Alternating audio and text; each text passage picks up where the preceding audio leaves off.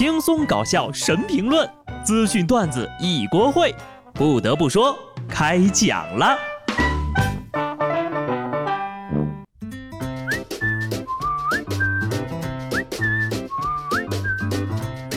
Hello，听众朋友们，大家好，这里是有趣的。不得不说，我是机智的小布。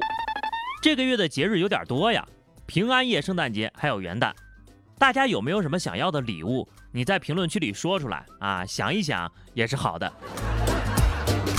哎啊，你们不要以为我是崇洋媚外啊！过洋节呢，其实我是想反向输出中国的文化。有些洋节来了中国呀，那都变了味儿了。就我知道的啊，外国人平安夜啊那是不吃苹果的，而我们家昨天一块吃了顿饺子，因为呀，圣诞不端饺子碗，冻掉耳朵没人管。反正过节的主要目的啊，就是吃好喝好。民以食为天的我们，可不能亏待了自己的胃呀。南京信息工程大学禁止外卖进校园的活动呢，是持续发酵。学校周边的商家在校门口免费发放外卖，学生们有序排长队领取。据周边的商家反映呀，因为学校禁止外卖之后呀，食材有囤积，怕浪费了，就免费发放。可是学生们自愿给钱，基本上还都给了。学生们说呀。中午食堂的饭菜不好吃，而且要排很久的队，很多人上课都来不及排队吃饭。不是吧，阿 Sir？这都快二零二一年了，还有学校禁止外卖的？校长，你到底有多少把柄在你食堂小舅子手里呀？打着防疫的名义禁止外卖，商家不得已免费发放外卖，闻讯赶来的学生聚集排队领外卖，最后又严重违反了防疫要求，得。又回去了。都说一流的学校抓学术，二流的学校抓纪律，三流的学校抓卫生。这波抓外卖算几流？我不知道，反正管理层应该是最下流。下流的玩意儿啊，就别在街上晃悠了。杭州一男子平时喜欢看外国人半夜在街头扮鬼吓人的恶作剧视频，就想学着拍一段，然后呢，从网上买了假发、头套、白袍，打算先试试效果。一天凌晨，他在广场锁定了一个姑娘，就追着人家跑。看见姑娘逃走，他还学僵尸跳来追赶，直到姑娘摔倒了，才意识到自己过分了，停下脚步。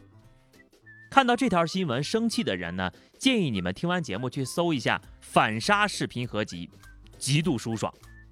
我不知道姑娘会不会吓出心脏病，我只知道这男的脑子有问题呀，建议送精神病院。听闻有一个喜欢扮鬼的人进来。病友们纷纷表示喜欢鬼压床。今年呢又快过完了，有些人在变好的方面是非常完蛋，在变态的方面却非常在行呀。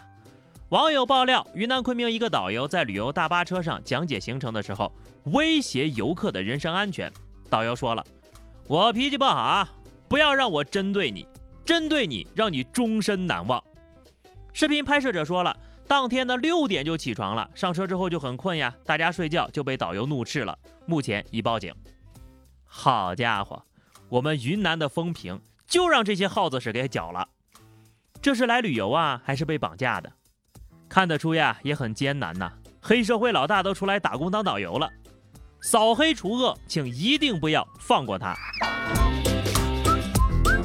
想我播报民生新闻这么多年，见过变态的，却没见过。这么牲口的，四川南充某小区电梯里，一男子当着一名女子的面撒尿。女子出去时呢，这男的呀一边撒尿一边跟出去，往女子离开的方向张望，然后对着电梯口持续撒尿。请问你是狗吗？啊，错了，你还不如狗，狗还知道找个树呢。狗看了呀，都觉得自己下辈子也能当个人了。建议直接曝光，就贴在啊这个。公告的小区里啊，那么不想做人呢，就干脆别做了。有些人呢，他不仅变态，还很会找理由。辽宁葫芦岛一个公寓连连被盗，调查发现呢，一男子先后多次夜间来到公寓，在后半夜或者第二天白天离开。记者采访派出所民警了解到，男子辩称呢，自己曾和前女友住在那个公寓，经常去呢，是因为思念前女友，去寻找美好的回忆。这年头没点故事还不能做贼了是吧？所以说你偷的不是东西，而是回忆吗？当我们傻吗？如果这个理由是真的，那我肯定又一次相信爱情了。反正不管怎么着吧，锅都要甩给别人。你想你前女友去偷同一栋楼，你要是想你去世的亲人，是不是要抛同一个坟呢？都说现在内卷严重，但我真没想到呀，卷的人连商场的装饰品都偷。今年也是太难了。湖北武汉一个商场为了营造气氛，就摆放了圣诞树和雪人儿，不料刚摆出来，这雪人呀就被一个女孩子直接抱走了。工作人员表示，雪人的价值五百块，女生可能也是觉得它可爱吧，不会追究她的责任。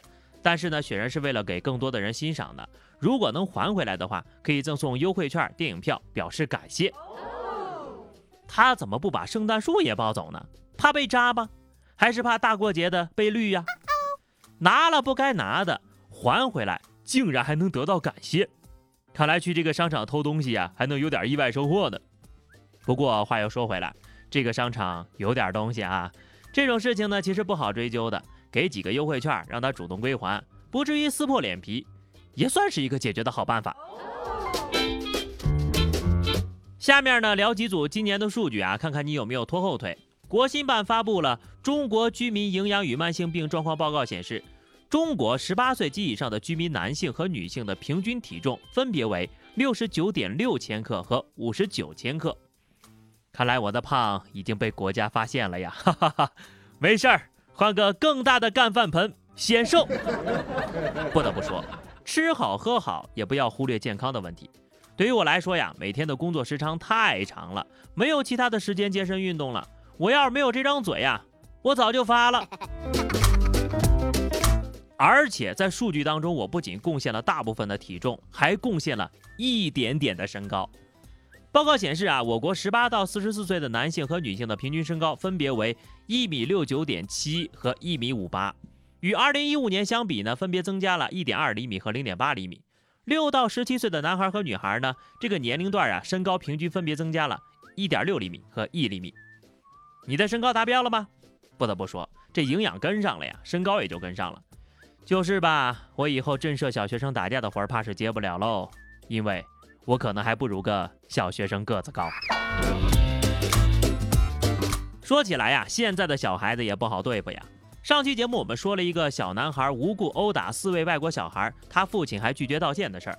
昨天呢，打人男孩的妈妈发了微博，从另一个角度讲述了当天事发的情况。他说呀，这事发之后呢，孩子被家长和学生排挤，还遭到陌生人的辱骂，迫不得已才出来发声。起因是那四个孩子先言语攻击，并用球砸了同在蹦床区玩的几个孩子，之后呢，他们家孩子才反击打人的。男孩的母亲也否认了男孩打人时曾叫骂外国人滚出去的说法。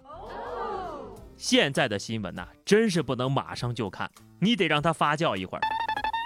这事儿说白了吧，充其量就是小孩子打架，也没有造成实质上的伤害。成年人呢，也没有必要上纲上线。但是对方那位混血女孩的母亲却非得歪曲事实，绑架全国人民的眼球。他还精准地把握了网友的愤怒点。性别对立和民族情绪。就在这个新闻反转之后呀，那位混血女孩的母亲呢，就迅速把微博给改了名了，然后还删光了所有的微博。这是装消失呢吧？得亏自己有一位同样不卑不亢的母亲，勇敢地站出来揭示了真相。看看一个七岁的小孩子都知道受欺负了要反抗，好样的啊！孩子呢是单纯的。但是如果没有家长的正确的人生观的引导，未来堪忧啊！好的，那么以上就是本期节目的全部内容了。关注微信公众号 DJ 小布或者加 QQ 群二零六五三二七九二零六五三二七九，来和小布聊聊人生吧。下期不得不说，我们不见不散，拜拜。